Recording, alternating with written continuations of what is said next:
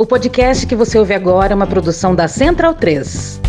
Ó, tá rolando a Black Fraud lá na loja.medodelirioembrasilha.com.br até a meia-noite de domingo, dia 27, hein? É só usar o cupom cupom pra você ter 11% de desconto. É uma merda. Pois é, tem caneca, tem ecobag, tem camiseta, tem moletom, tem pôster e tem mais de 30 estampas. Bora lá, últimos dias, hein? Últimos dias do desconto. Se você quiser comprar sem desconto depois também, o problema é seu. Pra gente, até melhor, né? É, pensando bem, não compra agora não. Solta a abertura aí. Eu apresentei o projeto de lei 2858 de 2022. Apresentei ele hoje e ele concede anistia a todos os que tenham participado de manifestações em qualquer lugar do território nacional, do dia 30 de outubro de 2022 ao dia de entrada em vigor desta lei. Esta anistia compreende crimes políticos e ou com estes conexos e também crimes eleitorais. A anistia de que trata o caput também abrange crimes supostamente cometidos ao se ingressar em juízo e as consequentes condenações de litigância é, por litigância de má-fé em processos de cunho eleitoral relacionados ao pleito presidencial de 2022. Artigo 2 ficam anuladas as multas aplicadas pela Justiça Eleitoral. Anistia meus ovos. Anistia é o caralho. É o caralho. É o caralho. Uma pavimentação do caminho para a anistia aos crimes de Bolsonaro. Por isso que eu digo anistia meus ovos. Bolsonaro não pode escapar impune, sem um julgamento, por todos os crimes cometidos pelo negacionismo da vacina, pela destruição da floresta amazônica, pela destruição e morte dos povos indígenas, pela maneira como o Brasil se comportou internacionalmente, pelos prejuízos causados à economia nacional, por todas as transgressões constitucionais com suas falas terríveis. Não, não pode ter anistia. O governo Lula, o novo ministro da Justiça, ou quem quer que seja de que ele for afeto, não pode transacionar, não pode barganhar com Bolsonaro e com a família. São criminosos. Tem que responder judicialmente. A justiça dos homens tem que se pronunciar sobre mais de 58 processos que Bolsonaro carrega consigo. Não podemos aceitar isso. Cometeu os crimes de má fé e em sã consciência. Ele não é maluco, ele não rasga dinheiro nem come bosta. Então nós temos que exigir cadeia para Bolsonaro. Se não for para cadeia, porque os tribunais é que vão decidir, mas que ele seja julgado. Temos que bater muito nesta tecla e exigir do próximo governo que Bolsonaro seja acionado, ele e sua família, para responder pelos seus crimes. Anistia não. Anistia meus ovos. Anistia é o caralho. É o caralho. É o caralho. Medo e delírio em Brasília. Medo, medo, medo. É uma canalice que vocês fazem. Olá, bem-vindos ao Medo e Delírio em Brasília com as últimas notícias dessa bad trip escrota em que a gente se meteu. Bom dia, boa tarde, boa noite. Por enquanto. Eu sou o Cristiano Botafogo Cristiano, seu lixo. Gente nojenta como você. Caralho. Do nada, manhã. e o Medo e Delírio em Brasília é escrito por Pedro Daltro. Um abraço, Daltro! Fala, seus lixos. Esse é o episódio dias 1425 e 1426. Ah, é? Foda-se. E se tudo der certo e o resultado das eleições for respeitado, faltam 37 dias pro fim do governo Bolsonaro. Alegria! Enfia no rabo, gente. Ó, como o cara é grosso. Bora passar raiva? Bora. Bora. 爸爸的。Inacreditável! Uma fonte infinita de perturbação mental. É o que o Brasil é, porque é inacreditável o que, que tá acontecendo do dia 30 de outubro pra cá. Dedo no cu e gritaria. São 26 dias escrotos e absolutamente espantosos. Susto, caralho. E eu não sei se vocês já perceberam, mas aqui pelo Medo e Delírio, as Forças Armadas Brasileiras nunca tiveram em alta conta, não. Eu tô passada, chocada. Mas mesmo assim, Puta que pariu, Marquinho. o que diabo se passa na cabeça do generalato brasileiro? É questão do cocô. Bom, teve a publicação daquele relatório exigido pelo. Sentar na mesa. Que no final das contas foi um enorme, Nem, nem, nem que não tem, nem que tem. Nem vem quem não tem. uma grande homenagem ao capitão. A fraude está no TSE. Se nós não ganhamos no primeiro turno, algo de anormal aconteceu dentro do TSE. No dia seguinte, o. Escreveu uma nota absurda. Não. Sublinhando o golpismo escancarado do relatório. Sabe como é que é? Ele precisava dizer algo pra seita bolsonarista que queria os tanques na rua. stand back and stand by. No dia seguinte, teve aquela carta inacreditável dos comandantes das três forças, direcionadas às instituições e ao povo brasileiro. Mano, corra, rapaz. Eu não sou povo desse rapaz. E só no Brasil que comandante de força se acha no direito de escrever carta às instituições e ao povo. Muito petulante. Era pros três estarem guardados num quartel. Mas sabe como é que é, né? Brasil é bagunça. Bagunça? E a bagunça é tamanha que tem general da ativa. General da ativa. Discursando pra tropa e falando isso aqui, ó. Eu tenho a responsabilidade como comandante de trabalhar para que quem vai à frente da décima região militar seja protegido, ainda que existam ordem de outros poderes no caminho contrário. O mal vai ser vencido com o bem. Qualquer decisão do senhor Alexandre de Moraes, esse presidente não mais cumprirá. E feijoada, nada acontece. E lá vem mais. Ai, que absurdo. E a gente já falou aqui do sumiço do Heleno, do Ramos e do Braga Neto.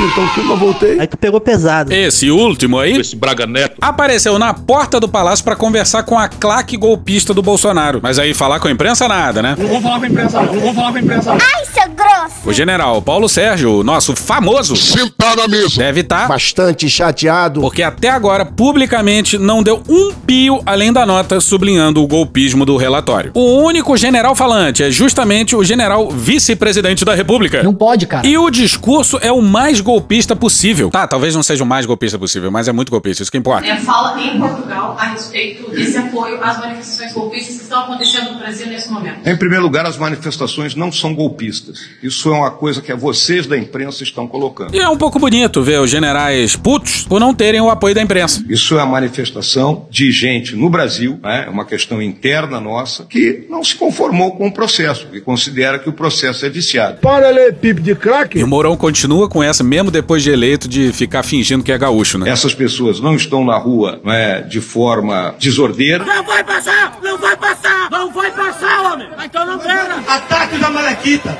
Matem todos, inclusive as mulheres grávidas. Transpassem a barriga, a, a espada na barriga, porque o que está ali é filho do demônio. Estão não é, num processo de, vamos dizer assim, de uma catarse coletiva, catarse coletiva, catarse coletiva. Os tios e as tias do zap. Pois é, o vice-presidente classificou como uma catarse coletiva. Eu não tô doido, não. Posso colocar dessa forma, no sentido de aceitar algo que eles consideram que não foi correto. Vocês viram dessa forma algo que não foi correto. Tá carioca, cara? Pois é, mas. Perdeu, mané, numa mola. E o tempo, o tempo é o senhor da razão. É meu pau em sua mão. Porra, mafioso pra caceta. E acredite, isso aí foi em Portugal, na CPLP, a Comunidade de Países de Língua Portuguesa. Os gringos ouviram esse discurso golpistinha e nem precisaram de tradutor. O tempo é o senhor da razão. O que eu considero muito claramente é que o árbitro desse jogo, o Tribunal Eleitoral, ele foi parcial ao longo desse jogo. Isso é que eu considero. E daí? Lamento. Quer que faça o quê? Pois é, esse governo militar usou a máquina pública na eleição como Nunca antes na história da humanidade. Dezenas de bilhões de reais despejados para favorecer um lado. Mas não, eles é que estão sendo injustiçados agora. O pleito foi parcial com eles. Bom, mas de volta ao Brasil e à Terra, o falante Mourão resolveu twittar. Porque os militares gostam de ameaçar golpe via Twitter. Você tem que pegar o idoso e, pre- e isolá-lo. Bora pra um tweet do Mourão. Vive-se hoje nacionalmente uma polêmica justificada em função da questão das urnas eletrônicas e das ações contundentes e exacerbadas do TSE. Sai, Alexandre de Moraes! Deixa de ser canalha! Uma polêmica criada pelos generais. Eles que vêm atacando o sistema eleitoral desde 2018. Se o TSE tivesse tomado ações contundentes, de fato, a chapa do Bolsonaro e do Braga Neto teria sido caçada. E convenhamos que a chapa presidencial fez de tudo pra isso, né? Continua o tweet. O recente recurso do PL, protocolado mais de 20 dias depois da proclamação oficial das eleições, não dá ao TSE o direito de rejeitá-lo peremptoriamente e extrapolar, mais uma vez, por intermédio de uma multa absurda e inclusão dos demandantes em inquérito notadamente ilegal. Bom, quem ouviu no nosso episódio anterior a entrevista do técnico Técnico, técnico, técnico. responsável pelo relatório sabe que se trata do relatório do. Valdemar. Bom, esse Técnico, técnico, técnico. Se saiu com posição difícil, peguei um trabalhinho e não imaginei que iria tão. Dá um tapa na minha cara. Supressão discricionária do direito de recorrer e sanções desproporcionais configuram vingança. É o quê? Tudo que o país não precisa nesse momento. Bom, pra começar aqui, vingança. É o caralho. O nome disso é justiça. E não se trata de vingança, se trata de reparação, de justiça, de curar uma ferida E nacional. olha a desgraça, a retórica do general é a mesma do Toffoli. Ai, puta que pariu, lá vem eles de Ô Lula, fica na tua aí. Uma sociedade que ficou presa no passado, na vingança, no ódio e olhando pra trás pro retrovisor sem conseguir se superar. Não. Aí, rolou aniversário do Toffoli. E olha que graça, na matéria do Matheus Teixeira, na Folha, no dia 23. Em conversas paralelas, Toffoli afirmou que tem atuado para amenizar a tensão entre as Forças Armadas e o governo eleito. Essa foi... Mas vamos voltar para o general vice-presidente da República. Lá em 2018, ele defendeu abertamente a possibilidade de um autogolpe. O senhor admite a possibilidade teórica de haver um, um autogolpe? Já houve em outros países, né? Aqui nunca houve. E quatro anos depois ele tá fazendo a mesma coisa. Some-se a esse estado de coisas a foto do presidente do TSE ladeado por alguns comandantes das PMs, materializando o ápice do autoritarismo e ferindo de morte o pacto federativo. No último episódio a gente falou dessa reunião do Xandão com os comandantes das polícias. O que aparentemente enlouqueceu o Mourão. É o que? A polícia do governo federal? Se fizer uma pesquisa nas Forças Armadas, séria, não vai dizer que os militares estão divididos, o que os policiais do Brasil estão divididos. Ciúmes de homem é foda. Hoje, rumamos para um precipício. É babaca pra caralho. Pô, o cara foi vice-presidente do Bolsonaro durante quase quatro anos e aí agora ele se atenta para um precipício. E ainda se atenta para um precipício que não existe e errado. Assim, é chegada a hora da direita conservadora se organizar para combater a esquerda revolucionária.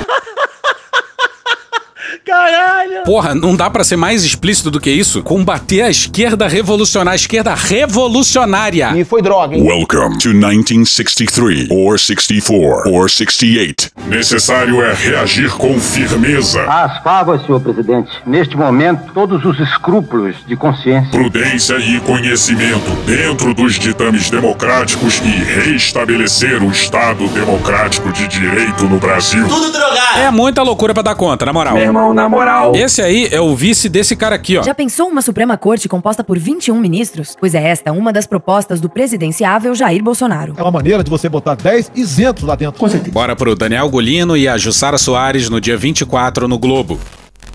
O Globo entrou em contato com o vice-presidente e o questionou sobre o que ele quis dizer quando defendeu o combate à esquerda revolucionária. Que porra é essa? Em mensagem de texto, disse apenas que tal embate deveria se dar pela via democrática, no voto, mas não deixou claro se em eleições ou em votações do Congresso, por exemplo.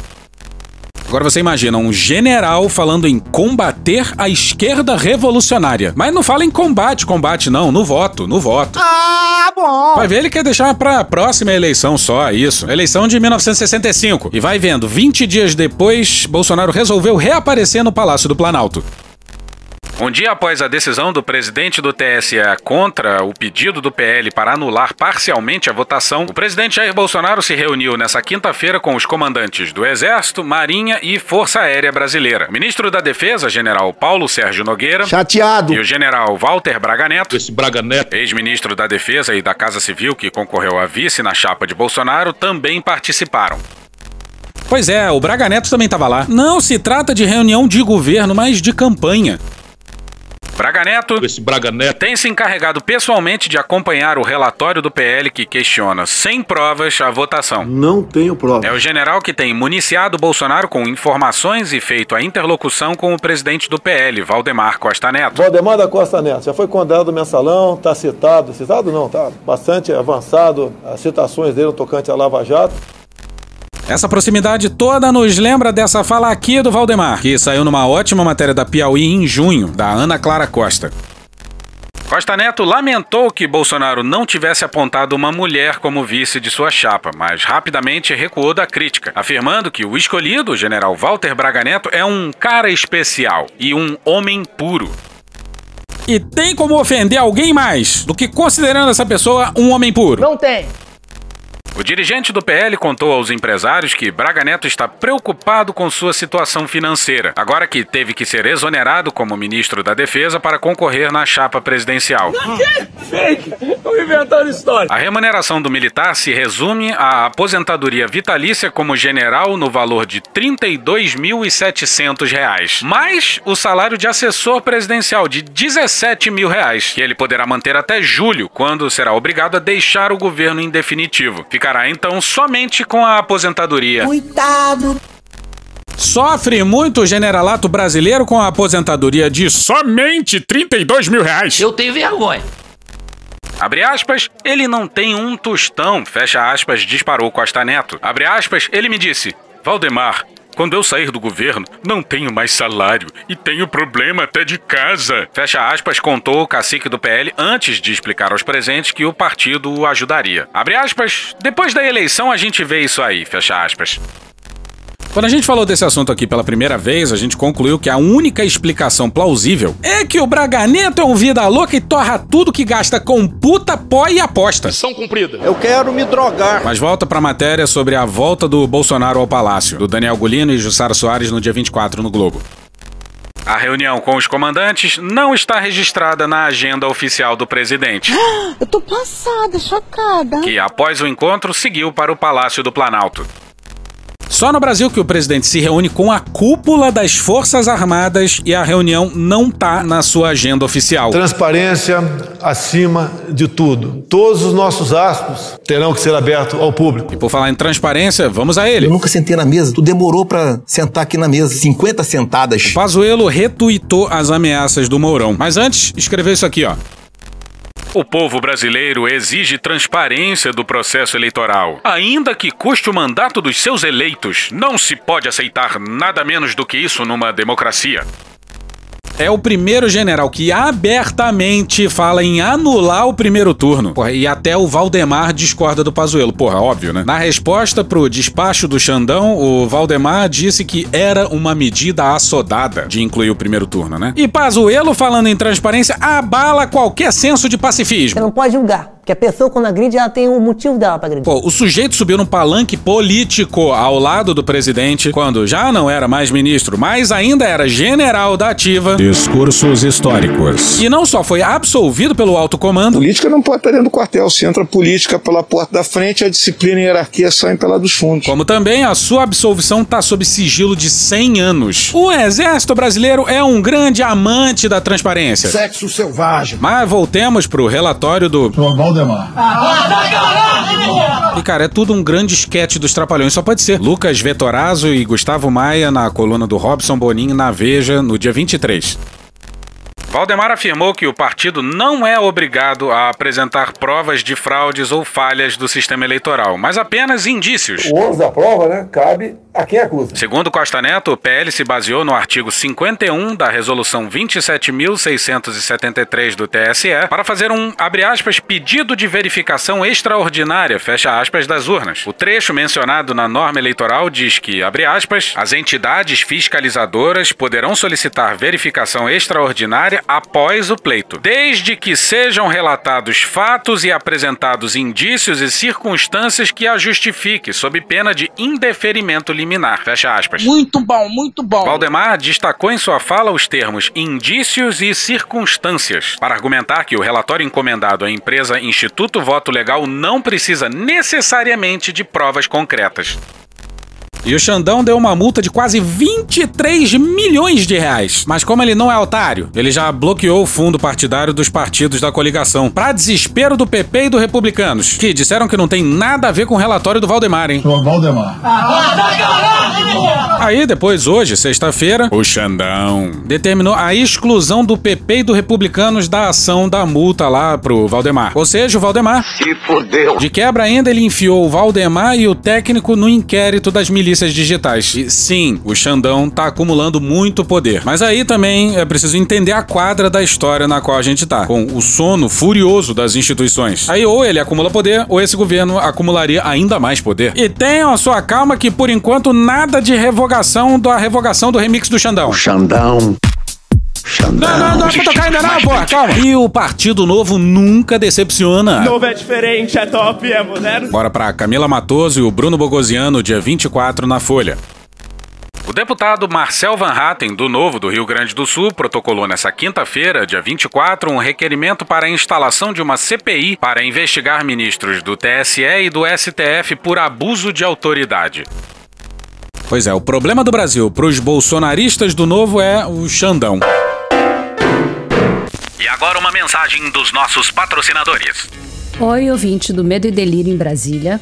Aqui é a Branca Viana, da Rádio Novelo. Eu tô passando para te convidar para ouvir o nosso novo podcast, o Rádio Novelo Apresenta. Toda quinta-feira tem episódio novo. No primeiro de todos tem uma história envolvendo eles, os malditos milicos. E tem também uma outra história sobre um exercício de inglês esquisito, mas que funcionou. Depois que acabar aqui, vai lá escutar o Rádio Novela Apresenta. E voltamos à nossa programação normal. Se é que essa porra é normal, né? E a transição da defesa começou mal, começou mal. Começou mal. Muito bem, Constantino. Bela Megali no dia 23 no Globo.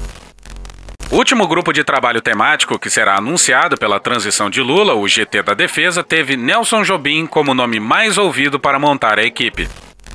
Pois é, esse Nelson Jobim aqui, ó. Abre aspas, muita gente, depois que caiu o regime militar, todo mundo inventou que tinha sido torturado. Tu vê que a Dilma nunca contou como é que foi a tortura dela, ela te contou? Fecha aspas. Os torturados com a pele mais lisa que, que a Branca de Neve. Ah, me quebraram os ossos todos. Atira um raio-x do cara e vê se tem algum calo ósseo. Esse relato, essa fala do Nelson Jobim tá no recém-lançado livro Poder Camuflado do Fábio Victor. E depois desse relato, qualquer chance do Jobim influenciar alguma coisa na defesa deveria cair por terra, mas. Deu errado. Com civis assim, os generais podem dormir tranquilos. Foi sugestão do ex-ministro da Defesa, por exemplo, formar o grupo com civis e também membros das três forças. Integrantes da transição afirmam que Jobim não deve fazer parte do GT da Defesa, mas destacam que ele teve papel essencial nas indicações feitas ao coordenador e vice-presidente eleito Geraldo Alckmin sobre o tema. Além de ter sugerido nomes de militares para a equipe, o ex-ministro também indicou acadêmicos e representantes da indústria de defesa brasileira. E Bolsonaro já avisou que não vai passar faixa. Falar uma coisa, você tem quantos anos, menino? E os comandantes das forças estão no mesmo clima. Bora pro Marcelo Godoy no dia 24 no Estadão. Os comandantes das Forças Armadas planejam passar seus cargos para os oficiais generais indicados pelo presidente eleito Luiz Inácio Lula da Silva já em dezembro. E pode uma porra dessa? Diz aí, Jair. Enfrentar como homem, pô. Não como moleque. Vão ficar chorando até quando? A ideia é que o petista tome posse em 1 de janeiro já com os comandantes de sua gestão. A Força Aérea tem até data marcada para a cerimônia de transmissão de cargo, dia 23 de dezembro. As demais forças pretendem fazer o mesmo em datas diferentes. Pois é, senhoras e senhores, eles não querem entregar o comando para os escolhidos do Lula. Por que será que isso nunca aconteceu antes, hein? Por que será? Oficiais generais ouvidos pelo Estadão consideram que não haveria problema, nem mesmo legal, pois dizem acreditar que o presidente Jair Bolsonaro não se oporia a publicar os decretos para nomear os escolhidos por Lula. Bom, a gente duvida que o Bolsonaro vai topar indicar os nomes do Lula. O que ele vai ficar é puto. E não faz sentido isso. Isso aí tem mó cheiro de. Na transição, o plano dos generais causou estranheza. É que os comandantes tomariam posse antes mesmo do ministro da Defesa, que deve ser um civil. Um civil hierarquicamente acima deles. A medida evitaria quaisquer constrangimentos aos atuais comandantes, caso haja alguma ação ou protesto contra a posse do presidente eleito. Pois é, os bolsonaristas não querem se constranger com manifestações bolsonaristas. Que coisa, né?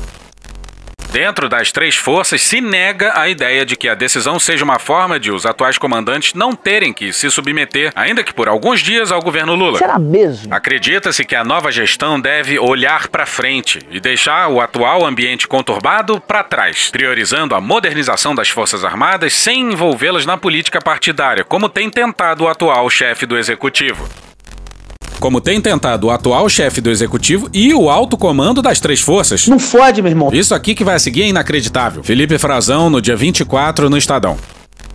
A saída antecipada seria uma forma de prestigiar o ministro da Defesa, Paulo Sérgio Nogueira de Oliveira. Tá na mesa! Para que ele fosse a autoridade a participar das cerimônias e recebesse homenagem. Pois é, mas pode ser que o general esteja. Bastante chateado. Chateado. A equipe de transição fez contatos com ex-comandantes de cada uma das forças sobre a disposição de eles participarem do processo, inclusive com aqueles demitidos por Bolsonaro, como mostrou o Estadão, a exemplo do general Edson Leal Pujol, do Exército, e do ex-ministro da Defesa Fernando Azevedo e Silva. Bom, só teve Pazuello na saúde, Ramos na Casa Civil e Rego Barros como porta-voz, uma trinca de generais da ativa, porque o Pujol, então comandante do exército, assim quis. Pujol era o superior do Pazuello, ele poderia ter barrado a sua ida pra saúde. E também achou uma boa ideia colocar um general da ativa como porta-voz do governo. Por que você acha que o Bolsonaro escolheu o Pujol como seu primeiro comandante do exército? E o Fernando Azevedo e Silva era o ministro da defesa que sobrevoou uma manifestação golpista em Brasília num helicóptero com o presidente ao seu lado. Também já trabalhou no gabinete de um certo ministro do STF. Ai, caralho, vai a merda vocês, puta que pariu. Entre conselheiros do presidente eleito, existe a ideia de que a escolha dos novos comandantes recaia sobre os três oficiais mais antigos de cada força. Vocês são de sacanagem! E é exatamente isso que os militares querem. E é justamente por isso que o Lula tem que escolher os nomes mais novos. Porra, essa carta dos comandantes passou pelo alto comando das três forças. E ao que se sabe, não houve nenhum levante ou resistência interna a ela. De uma tacada só dá pra aposentar quase todo o alto comando das três forças. No caso do Exército, o nome mais provável para o cargo é do general Tomás Miguel Miné Ribeiro Paiva, atual comandante militar do Sudeste. Tomás foi ajudante de ordens dos presidentes Itamar Franco e Fernando Henrique Cardoso, de quem se tornou amigo. Foi ainda chefe de gabinete do general Eduardo Vilas Boas. Caralho! Pois é, o tweet do Vilas Boas em 2018, na véspera do julgamento do Lula, passou pelo general Tomás. E esse aí é o segundo general mais velho. Emissários do governo eleito ouviram de generais que não agradaria às cúpulas militares repetir na defesa a fórmula de embaixadores no comando da pasta. Além disso, eles também não veem com bons olhos a indicação de um nome oriundo do Supremo Tribunal Federal, que é atualmente alvo de críticas na caserna. A única opção possível é pegar o Lewandowski e botar ele embaixador de Cuba no primeiro dia de janeiro. Aí, uma semana depois, ele sai de Havana e posa no Ministério da Defesa. Só pra irritar. Se eles não querem diplomata e nem ninguém do STF, essa é a única saída possível. Tô ousado! O homem é forte em Brasília. Lira tá mexendo as suas peças, que no caso vem a ser as dezenas de bilhões do orçamento secreto. Natália Portinari, Fernanda Trisotto, Bruno Góes e Bruno Abud no dia 24 no Globo. Há pouco mais de dois meses para a eleição na Câmara, o atual presidente Arthur Lira, do PP de Alagoas, acumula o apoio de 10 partidos à sua reeleição, asfixiando as chances de uma candidatura adversária minimamente competitiva, e já negocia o espaço que cada partido terá a partir da próxima legislatura. Puta que pariu! Pois é, o PT tem que escolher se vai colocar alguém para bater de frente com o Lira ou não. E tudo indica que não. O PT tem um trauma por ter tentado eleger o Quinalha contra o Eduardo Cunha. E aí, né, deu no que deu, né? Que Deus tenha misericórdia dessa nação. Bora pro Rafael Moraes Moura e a Malu Gaspar na coluna da Malu Gaspar no Globo no dia 12. Em conversas reservadas, Lula admite que foi um erro a estratégia do PT de insistir na candidatura de Arlindo Quinalha, do PT de São Paulo, para disputar a presidência da Câmara em 2015 contra Eduardo Cunha. Desafeto de Dilma, Cunha se tornou um dos principais personagens do processo de impeachment que ejetou a petista do Palácio do Planalto. Cunha derrotou Quinalha numa vitória elástica, 267 votos contra 136. Abre aspas, foi uma lição amarga, fecha aspas, admitiu um integrante do núcleo duro da campanha de Lula à reeleição. Pois é, convenhamos, né? Com o um orçamento secreto vai ser muito difícil bater o Lira.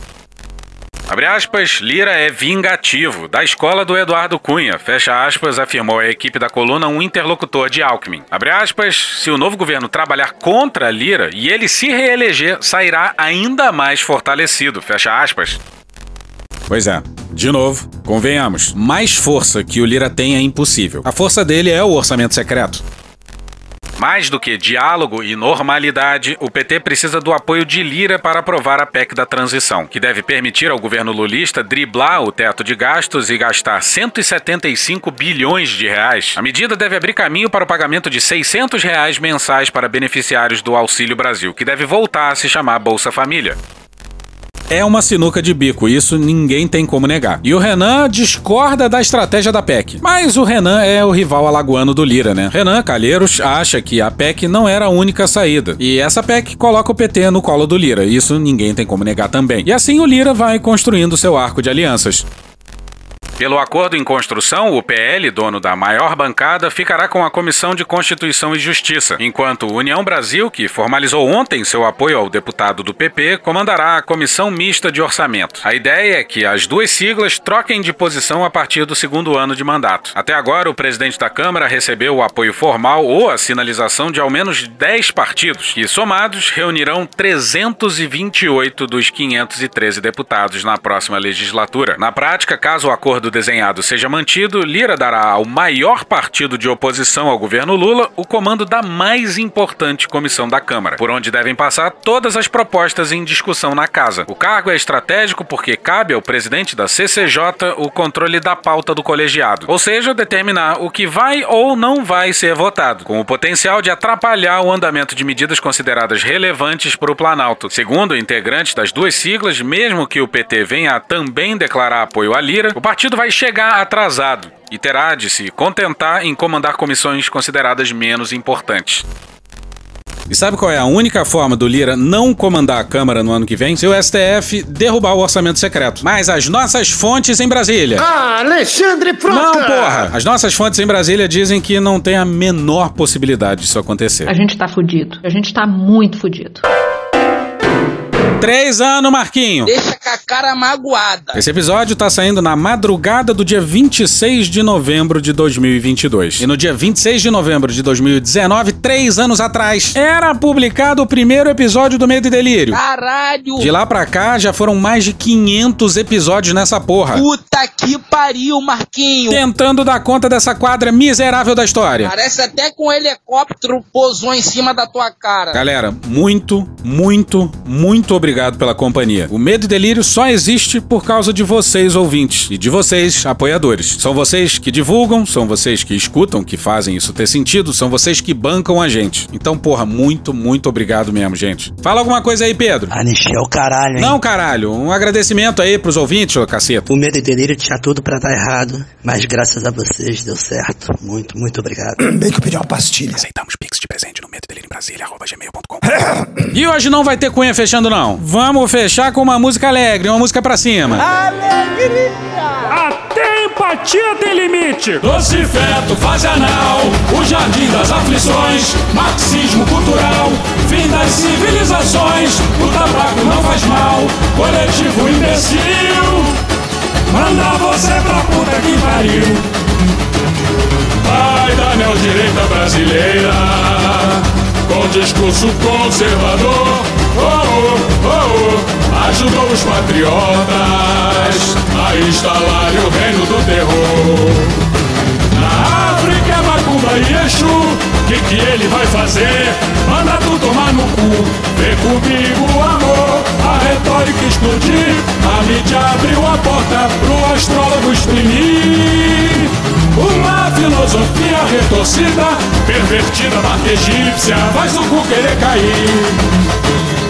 Newton revisou, Galileu, o charlatão já refutou. A Covid é só invenção e mostra a prova. Chega lá no seu caixão, no inferno em Virgínia. Chegou o autoproclamado pensador. Não há aquecimento global, nova ordem mundial. O diabo carregou doce feto, fase anal. O jardim das aflições, marxismo cultural. Fim das civilizações, o tabaco não faz mal. Coletivo imbecil, manda você pra puta que pariu. E hoje a gente fica por aqui. Esse episódio são áudios de Instituto de Economia da Unicamp, Bem-vindo Siqueira, Greg News, Casimiro, Rubinho, Jacobina, Cara Tapa, Gil Brother, Hermes e Renato, Galãs Feios, Poder 360 TV, Alesp, Gaveta, Thiago Santinelli, Choque de Cultura, Igor Guimarães, Carla Bora, Falha de Cobertura, Nosferato, Sound Effects, Câmara dos Deputados, Wilson Simonal, Band Jornalismo, SBT News, Opa aí, ó, Stallone Cobra, UOL, Rede Globo, Jornal Globo, Band News FM, TV Senado, Intercept Brasil, CPLP, JK Notícias, Franciel Cruz, NBR, SBT Jornalismo, John William, temos DPF Tubes, Felipe Noronha, Guilherme Boulos, DCMTV, Canal Meio, 5 Alguma Coisa, Turma da Mônica, Jovem Pan, TV Brasil, SATV, Costinha, Bruno Aleixo, Samuel Mariano, Samira Close, Dom Juan, Molejo, Thiago Rodrigo, Jorge Vulgo Dudu, Carmina Burana, Leandro Rassum, De Noite, Cecília Oliveira, Diogo Defante, Conversas Cruzadas, Franciel Cruz, Regina Roca, Globo News, Planalto, Band News, Metrópolis, Panorama CBN, Léo Stronda, Daniel Furlan, Meteoro Brasil, João Carvalho, Valem Bandeira e The Office. Thank you! Contribua com a nossa campanha de financiamento coletivo. É só procurar por Medo e Delírio em Brasília no PicPay ou ir no apoia.se barra Medo e Delírio. Porra, doação ao caralho, porra. Não tem nem dinheiro pra me comprar um jogo de videogame, moro, cara? Pingando um capilé lá, vocês ajudam a gente a manter essa bagunça aqui. Assine o nosso feed no seu agregador de podcast favorito e escreve pra gente no Twitter. A gente joga coisa também no Instagram e no YouTube. E o nosso Faz Tudo Bernardo coloca também muita coisa no Cortes Medo e Delírio no Telegram. E agora a gente também tem uma loja, loja.medo delírio em Brasília.com.br. Eu sou Cristiano Botafogo, um grande abraço e até a próxima. Bora passar a raiva junto? Bora! Permite uma parte? Me permite uma parte? Não lhe dou a parte. Não lhe dou a parte. Eu não permito, não sou obrigada. O Brasil merece a verdade. As novas gerações merecem a verdade. E, sobretudo, merecem a verdade factual aqueles que perderam amigos e parentes e que continuam sofrendo como se eles morressem de novo e sempre a cada dia.